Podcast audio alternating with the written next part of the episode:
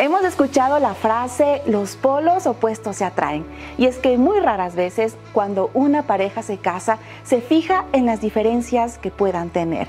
En este nuevo episodio junto a nuestro invitado especial José Luis Navajo conversaremos acerca de cómo estas diferencias nos pueden unir en vez de separar. Bienvenidos. Esto es Cosas que no nos dijeron. Qué grata sorpresa tenemos en el nuevo episodio de Cosas que no nos dijeron. Un autor que en lo personal, Carito, disfruto leerlo. Me, fascina desde El contador de historias, Peldaños a la cumbre, Almas de alambre y también hay uno que se llama No bailes con la muerte y hay otro también que se llama Cinco días para un matrimonio feliz. Y quienes ya nos están viendo saben que es el autor español José Luis Navajo. José Luis, qué grato tenerte aquí en nuestro país y en cosas que no nos dijeron. Pues es un verdadero placer estar acompañándoos en este programa a toda la audiencia. Es mi quinta vez en Ecuador y Ah. amenazo con volver ¿Ves? porque la belleza de este país me ha cautivado. Así que gracias, gracias por permitirme asomarme a este balcón radiofónico. Es un gusto tenerte aquí junto a nosotras en este episodio de Cosas que no nos dijeron, donde compartimos espontáneamente temas, experiencias que debemos ir aprendiendo en la, de- en la marcha, Sí, cosas de la vida real que muchas veces creemos y decimos, ¿en serio eso les pudo haber pasado? Pues sí, sí nos ha pasado y hoy queremos compartir un tema muy especial juntos aquí en Cosas que no nos dijeron. Porque cuando uno se enamora, ve esas cosas que unen, ¿no? Ah, a él le gusta el color rojo, ay, a mí también. A él le encanta madrugar, ay, a mí también. Y como que uno en el enamoramiento está viendo esas cosas que les unen. Pero no sé si te pasó, y seguramente sí, José Luis, que el momento que uno se casa, empiezas a ver más profundamente ciertas diferencias que podrían causar hasta desilusión en el matrimonio. Absolutamente cierto. Alguien dijo que el amor es ciego y el matrimonio es la mejor forma de recuperar la vista. ¿O no? Sí, eh, lo digo en el sentido más positivo de la palabra, porque es verdad, cuando nosotros nos casamos, idealizamos a la otra persona Así y hasta, como bien dijiste, cosas que antes no nos gustaban, parece que comienzan a gustarnos, Sí. porque le gustan a ella, a la otra persona. Así es. Pero cuando nos casamos llegamos a la, a la absoluta certeza. Cae la venda de los ojos, esa parte del cerebro que queda anulada durante el enamoramiento se reactiva y aparece más la lógica. Eh, Es por eso que es fundamental entender que habrá una etapa de ajustes Mm. y que una etapa en la que vamos a descubrir nuestras diferencias, pero como pretendemos hoy decir, las diferencias no son algo negativo. Lejos de eso, pueden ser algo rotundamente positivo. Así es, y es que en verdad, en mi caso, no me dijeron que con mi esposo íbamos a tener muchísimas diferencias y era un tema que al principio nos costó limar y- y tener muchas asperezas hasta entender que el respeto, el hablar, el, el compartir, por ejemplo, él ah, siempre le ha gustado la comida de sal, a mí lo de dulce. Y, y- y complementar eso, yo eh, aprendí desde casa, salí aprendiendo que siempre en un almuerzo acá, lo- nuestra costumbre en ecuatoriano hay sopas. Y mi Ajá. esposo no comía sopa. Y ya desde ahí, entre esas diferencias, ya empezaban ah, las, las discrepancias. Claro, claro. Eh, fijaos, eh, hay tres picos de separación en los matrimonios. Ya. Eh, tres momentos en los cuales el- la, separación se dispara. Uno es el primer año. Hay muchas parejas que no sobreviven al primer año y es precisamente por eso, porque es el año de los ajustes, de conocernos, aceptarnos, respetarnos. Luego ya el de los siete años, los siete años es cuando han llegado los hijos Claro. y comienzan las discrepancias en la educación de los hijos. Y luego está la crisis de la media vida. Cuando ya alcanzamos los 45, 50 años, miramos atrás, vemos muchos sueños que no se han cumplido y comienza la decepción. Pero indudablemente el mayor desafío para un matrimonio está en el primer año de vida y es conocer los ajustes. Lo he vivido en, en propia persona. Eh, fijaos, eh, mi esposa y yo no somos diferentes, somos radicalmente opuestos. Yo me uno a, a usted porque es lo que... ay, qué bueno que no he sido la única. Sí, no he sido la única. Yo soy de temperamento melancólico flemático. Wow. Ella es de temperamento colérico sanguínea. Entonces es imposible ser más, más Opuestos. diferentes. Claro. Ahora, la gran riqueza está en descubrir no es mi adversario, sino que es mi complemento. Con las diferencias podemos hacer dos cosas, convertirlas en armas arrojadizas o en complementos que nos enriquezcan. Si tenemos la sabiduría de ir a lo segundo, vamos a darnos cuenta de que somos un equipo. Por eso somos diferentes, somos un equipo. Y, sabes, también es saber escoger las batallas en estas diferencias, ¿no? Porque quizás yo recuerdo que cuando nos casamos con mi esposo, él lavaba los platos de una manera y yo de otra. Entonces él me decía, no, así no se lavan los platos, se lavan de esta manera. No, y empezamos como a tener discrepancias en ese sentido y eso llevaba incluso a discusiones. Y uno diría, una cosa tan simple como lavar los platos puede causar problemas, pero después pensábamos, hay otras cosas más importantes, como los valores, como los principios, como los sueños que teníamos en común. Y eso no valorábamos, sino que él lava los platos diferente a mí. Y a veces tenemos que escoger también las batallas en esas diferencias. Fíjate que eso es tremendamente importante, porque alguien dijo que casi ninguna relación muere a causa de una luz sino hmm. por un lento proceso de congelación. Wow. Y ese lento proceso de congelación viene dado por pequeñas cosas. El sabio Salomón lo dijo. Son las pequeñas zorras las que destruyen la viña. En ese punto de cosas que son absolutamente secundarias, que no son medulares, vale la pena recordar este dicho. A veces es mejor tener paz que tener la razón. Que tener la razón. Es cierto. A veces es mejor, porque mira, a veces es mejor callar. Y como mm. alguien dijo, no siempre el que calla otorga, a veces el que calla ama. Y por eso calla. No significa que mi silencio esté diciendo tiene toda la razón. Lo que significa es no quiero entrar en esta batalla. Me importa más ella o él que entrar en batalla. Mm. Es muy importante aprender a tolerar eh, en la relación. Ajá, la verdad es que en, este, en esta aventura de, empezar el matrimonio, exactamente tolerar es lo que menos uno piensa, ¿no? Uno quiere tener la razón, no quiere paz, quiere tener la razón. Y recuerdo que en algunas ah, oportunidades que teníamos con mi esposo en cuanto a, la música que, queríamos escuchar y, compartir eso, yo recuerdo que mi esposo me ponía música en el parlante y le encantaba y a mí no me gustaba esa música.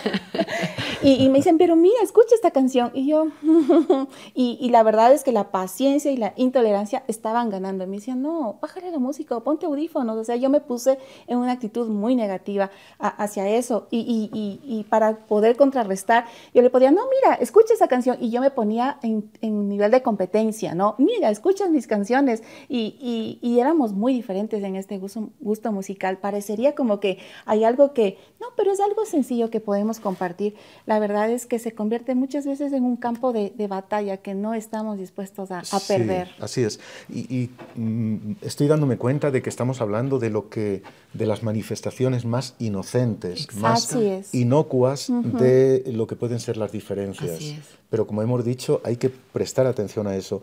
Algo que para mí ha sido fundamental, porque este libro, Cinco días para un matrimonio feliz, en realidad resume 25 años de consejería familiar. Eh, tomé eh, esa consejería con la autorización, obviamente, de quienes participaron de ellas y lo convertí en una historia, todo en una historia. Y algo que, que, me di cuenta es que todo comienza con hablar, con la comunicación con hablar de manera honesta, transparente, pero respetuosa de lo que me gusta y lo que no me gusta. Más que entrar en una competencia de si tú pones tu música, yo la voy a poner dos puntos más alto. Eh, si tú me levantas la voz, yo la voy a levantar dos puntos más.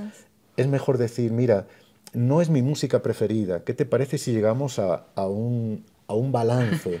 O no me gusta que me hables tan alto, no quiero hablarte yo más alto.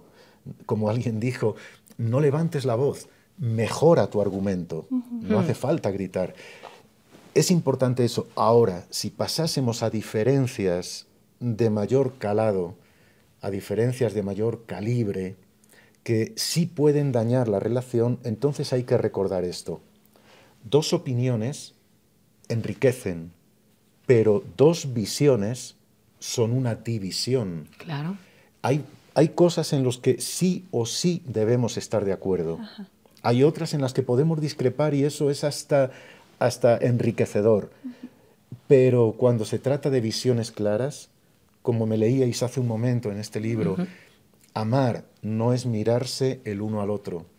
Amar es mirar ambos en la misma dirección. Y ahí sí, eso es innegociable. La visión, el destino de vida, el propósito de vida, en eso tenemos que ser coincidentes. Así es. Pero a veces cuando eso no pasa, eh, quizás uno tiene un- una visión distinta, ¿cómo se puede llegar a engranar ese punto? ¿no? Porque uno puede decir, bueno, entonces como tú y yo estamos en dos mundos distintos, entonces gracias, ha sido un gusto conocerte y nos vamos. Esa no es la solución tampoco, ¿no?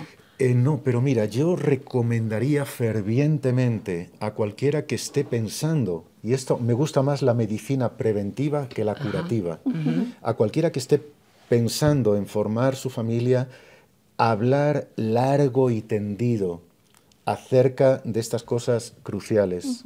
Porque hay áreas que se podrán ajustar en el matrimonio, pero hay otras que no. Por ejemplo, hablemos de la fe. Si yo amo a Dios, y él o ella no, no lo aman, va a ser complicado. Eh, no se trata de coartar la libertad, se trata de, que, de enseñar a volar en cielos de libertad, porque un pez y un pájaro se pueden enamorar, pero ¿dónde construirán el nido? ¿Dónde viven? ¿Dónde van a vivir? ¿Cómo van a hacerlo? Claro, si yo amo la luz y ella las tinieblas, eh, si yo amo servir a Dios y ella odia todo lo que tenga aroma de Biblia, ¿dónde vamos a vivir? Esas cuestiones sí que conviene llevarlas claras al matrimonio, porque eso no son pequeñas cosas. La persona a la que unamos nuestra vida será, va a condicionar, va a condicionar todas las áreas de mi vida, mi proyección ministerial, mi proyección profesional. Entonces eso, eso hay que aclararlo. Por ejemplo, el, el- el tema de tener hijos. Me parece que ese es un, ese es un debate que conviene tener antes de casarnos, porque luego va a generar serias disputas. Pero bueno, no queremos apartarnos del camino, solamente era prevenir de que una cosa es tener dos opiniones y otra cosa es tener dos visiones. Así es. Y eso sí que nos hace incurrir en, en un severo riesgo. Ajá, leyendo el- este libro, Cinco días para un matrimonio feliz, ah, llegaba al punto del el, el capítulo 13, donde justamente habla esto de, de cómo manejar las diferencias. Y, y en medio de- del relato me encanta cómo, cómo va ah, hablando a modo de historia todos estos momentos de, de su vida, de tu vida personal. Ah, me encanta cómo podemos llegar a, a- a este punto de, que estas diferencias se pueden ah, convertir en puentes de conexión y no en muros de, de- de división. Totalmente correcto. Yo soy una persona introvertida, créanlo o no, pero yo rozo la timidez en grado extremo. Ya somos tres aquí. Y tres hablando al público, qué paradoja, ¿no? Sí. Eh, Pero mi esposa es extraordinariamente comunicativa. Ella es eh, muy cercana. Cuando yo voy a un congreso, a mí me gusta ministrar lo que tengo que ministrar y salir por la puerta de atrás. No porque no me encante la relación, sino porque me cohíbe.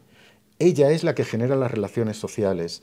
Entonces, eso yo puedo tomarlo como no me comprende, ella sabe que yo necesito ir temprano a casa, que ya ministré, que estoy cansado, que debo volver. Eh, Puedo tomarlo así, o puedo tomarlo de la manera de decir, yo ministré desde el púlpito, ahora ella está ministrando en la proximidad. Mm, qué lindo. Hay cosas que no se dicen desde la distancia, sino que se consiguen posando la mano en el hombro. Entonces, esa es una de las cuestiones, ¿no? Enriquecernos. Eh, Si, si nosotros tomamos dos, dos piedras imantadas, las piedras imantadas tienen un polo positivo y uno negativo. Si intentamos aproximarlas a ambas por el mismo polo, vamos a ver que se repelen. Así es. Pero si ponemos polo negativo frente a polo positivo, hacen, hacen contacto. Lo mismo es en las relaciones eh, sentimentales, emocionales. Yo me, me enamoré de mi esposa por ver cómo ella reía, por ver cómo ella era el alma de la fiesta. ella eh, se sintió atraída por mí porque a mí me llamaban el reverendo, de lo serio que era, de lo aislado que siempre estaba. A ella le fascinó mi introversión, a mí me cautivó lo extrovertida que ella era. Mm. Eh, y conseguimos crear muros con las mismas piedras, podemos levantar muros o podemos construir puentes. Solo es necesario decir, ella es diferente, por eso la necesito. Y me encanta eso porque también hablando de las diferencias, entonces nos hace recordar que no estamos compitiendo, sino que nos complementamos. Así ¿no? Es. Entonces yo con estas diferencias que tengo puedo apoyar, como estás diciendo José Luis, ¿no? Eh, tú eres un poco más introvertido, pero complementa Gene, tu esposa, cuando ella, en cambio, crea la relación. Y creo que eso es importante porque a veces nos frustramos, ¿no? Y a mí me ha pasado, es que mi esposo también es, si yo soy callada, imagínense mi esposo, es más callado que yo, pero es increíble. Y yo, pero habla un poco más. Y, y a veces yo le decía, pero ya habla un poco más, yo ya hablé, te toca, te toca. Pero en realidad, en lugar de ser un apoyo, muchas veces uno cae en, en la frustración y en el enojo y decir, o sea, pero ya hablé, pues ya te toca, en lugar de decir, ok, ¿cómo te ayudo? ¿Qué, maneras hago para, para levantarte? Quizás tú también necesitas estar un tiempo solo. Y, yo soy, tal vez, me gusta salir más. Mi esposo es más como que ya toda la semana en el trabajo, cansado, quiere estar en casa. Yo digo, yo también salí, pero quiero irme a algún lado. Pero también pensar, él necesita descansar y ver maneras donde también dentro de casa eh, uno pueda disfrutar, ¿no? Entonces, me encanta lo que tú dices porque a la larga es un desafío para nosotros también vivir esa complementariedad. Buen, muy bien dicho, una de las palabras más complicadas. del lo logré. Sí, mirad, alguien dijo, amar no es encontrar a la persona perfecta, mm. sino ver como perfecta a la persona imperfecta. Entonces, no se trata de que yo le presione para que Él hable más, sino de que yo encuentre la riqueza que puede haber en esos silencios. Mm. La persona más silenciosa suele ser más reflexiva. Mm. También dicen que los mares profundos suelen ser los más tranquilos. Entonces necesitamos de ese mar profundo como necesitamos de la pasión de la orilla, del, donde rompen las olas. Pero algo, algo muy alentador yo llevo, eh, eh, en unos meses celebraré 41 aniversarios, 41 años de matrimonio. Sí. Y esto no me autoriza demasiadas cosas, pero sí que me ha enseñado algunas. Y una de ellas es que a medida que va pasando el tiempo, sin que yo intente cambiar a la otra persona, esa persona va moderando su temperamento mm. colérico sanguíneo. Y sin que ella intente cambiarme a mí, yo voy abriéndome un poquito más a la realidad de ser un poco más social mm. y sociable. Es algo natural. La convivencia hace que algo de ella se impregne en mí y que algo mío se impregne en ella. Pero no por imposición, sino por comunión, por relación. Y esos cambios que ocurren de manera natural, no impuesta, son permanentes. Tú puedes decir, o yo puedo decir a mi esposa, eh, no, no salgas tanto, me apetece estar en casa más. Puedo decírselo y a lo mejor consigo que durante un mes salga menos, pero lo hará por obediencia, no por convicción. Claro. Sin embargo, si yo salgo una vez, otra se va quedando ella en casa conmigo, eh, vamos a ir dándonos, dándonos cuenta de que eh, dos corazones que se aman, o como dicen en España, dos que duermen en un mismo colchón, se vuelven de la misma condición, más o menos. Algo así. Sí. es verdad. Es, es, lindo saber que podemos ir complementando en vez de, de, tener esta, esta mentalidad de que nos va a separar tantas diferencias, no voy a poder soportar y me van a separar. Y en verdad, como yo comentaba, o sea, había esas diferencias que entramos en competencia. Gracias a Dios que fuimos comprendiendo y fuimos trabajando de mejor manera. Y, y, y uno de los ejemplos que se menciona e, en este libro es acerca de cómo en un, una en blanco se hizo un punto negro y, y, te hizo ver cómo era eh, fijarse en un punto negro o en todo lo, que estaba alrededor. Y eso justamente fue una de las cosas que, que más me ayudó a darme cuenta de no eh, ponerle fijación y mucha atención a lo negativo, a lo que nos está, estas diferencias que nos están separando, así más bien, sino más bien a lo que nos está juntando. Me sentí tan identificada contigo, José Luis, cuando mencionaste que eran tan diferentes que tú eres el introvertido y tu esposa es la extrovertida. Me pasa muchísimo eso a mi esposo. Siempre yo cuando oraba decía, Señor, que el esposo que tú me des sea el alma de la fiesta. Yo decía, pero ¿cómo va a ser? Si yo soy, yo en familia sí me río todo, pero no soy mucho de las bromas y que la que me buy y todo, soy más bien un poco más tranquila. Y mi esposo es así, él es muy alegre, él es el alma de la fiesta, se roba el show donde está, le encanta cantar, es músico y está así. Y, y cuando estamos en esas reuniones, yo soy la que se sienta al lado y está quietita, solo viendo y escuchando, riéndose. Y él me dice, yo no sé cómo tú lo haces para estar tras de una cámara, tras de un micrófono, para hablar. Yo le digo, yo tampoco sé, pero aquí estoy. Y eso nos ha, nos ha ayudado mucho a trabajar en nuestras inseguridades. Eh, yo ayudarle en las de él y él ayudarme con, con, las mías. Y se arma este complemento muy bonito. Oye, interesante reflexión, pero dijiste, introdujiste ahí una expresión que yo creo que es muy localista y necesito aprenderla. Cuando hablabas de el de, que quería un novio que fuera el alma de la fiesta, extrovertido. Dijiste, yo soy la más de, de, de cabú, ¿qué dijiste? Eh, no sé, calladita, introvertida. Supongo que significa eso, pero lo dijiste en una expresión de aquí que me, me, gustó muchísimo. No recuerdo qué sí, así Procedamos la cinta Sí, así es. Mira, eh, no tenemos aquí una página en blanco, una hoja en blanco, no, podemos intentar visualizarla. La cuestión es esta, eh, cuando en una conferencia yo muestro una superficie blanca, una página en blanco, y marco un punto negro y lo muestro al auditorio, digo, ¿qué ven aquí? Mm. La inmensa mayoría dice, vemos un punto negro. Claro. Porque nos enfocamos a eso. Pero yo dije, ¿qué, ve, qué ven aquí? Y la realidad es que ven una enorme superficie blanca con una pequeña mancha. Así es. En el matrimonio es igual. Eh, cuando nos enfocamos en ese punto negro, se va a magnificar, va a crecer cada vez más. Pero si, nos enfocamos en la superficie blanca, entonces vamos a ser a darnos cuenta, a ser conscientes de cuánto me ha bendecido Dios con esta persona. Y una cosa más, si yo además considero que esa página en blanco, que es mi esposa, por ejemplo, con una mancha negra o con dos o con tres, yo tendré muchas más. Pero entiendo que es algo que Dios va a tomar para escribir y que la escritura de Dios en la vida de mi esposa se va a desarrollar hasta que esa escritura tape por completo la mancha negra, hmm. entonces lo que haré será cada día poner esa página delante de Dios, decir hmm. gracias por ella y te pido que cada día la llenes más, la llenes más de tu escritura. Esa es la clave. Qué lindo, me encanta eso, porque a veces uno ve esas fallas como el pero, el gran lunar, en lugar de cómo Dios puede sobreescribir en esa mancha, en ese, en ese punto, y, transformar la vida de mi cónyuge y alegrarme por eso, ¿no? Ahora, en tu libro también hablas de un proceso REM, ¿no? Cómo valorar y cómo aceptar las diferencias del otro, y hablabas del REM, yo decía que el REM, el dormir profundamente, no, pero tú realmente usas estas siglas con otro propósito. Cuéntanos, para que también nuestros Me amigos encanta en la, en la enseñanza y en la literatura utilizar los acrósticos porque nos ayudan a recordar las ideas. REM, como muy bien dijiste, es el sueño reparador, el sueño profundo.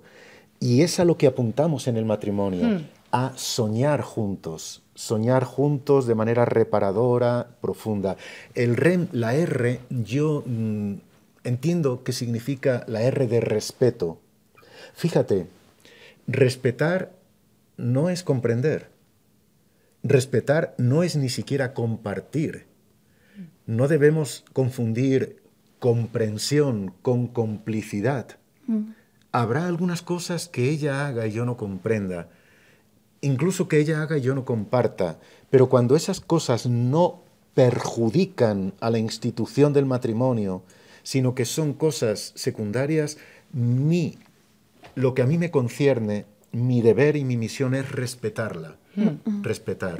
Lo segundo eh, que decimos en el REM, Enriquecer. Es entender eso, que una diferencia no es una ofensa, sino que es la posibilidad de enriquecerme. Hmm. No soy como ella, ella no es como yo. Y qué bueno. Exactamente, por eso, por eso somos equipo, somos equipo, lo que a mí me falta ella lo tiene, donde yo tengo preguntas ella puede tener una respuesta. Hmm. Entonces, valorar, agradecer que me puedo enriquecer. Y luego la M es mantener firme. ¿Quieres leerlo, por Claro, favor? mantén firme la convicción de que las diferencias son puentes de conexión y no muros de división. Correcto. Yo lo llamo, y fíjate que digo mantener, mantén firme, porque hoy tal vez lo tengo claro, Y mañana pero ya no. mañana no, ya ella reacciona de una manera que me ofende.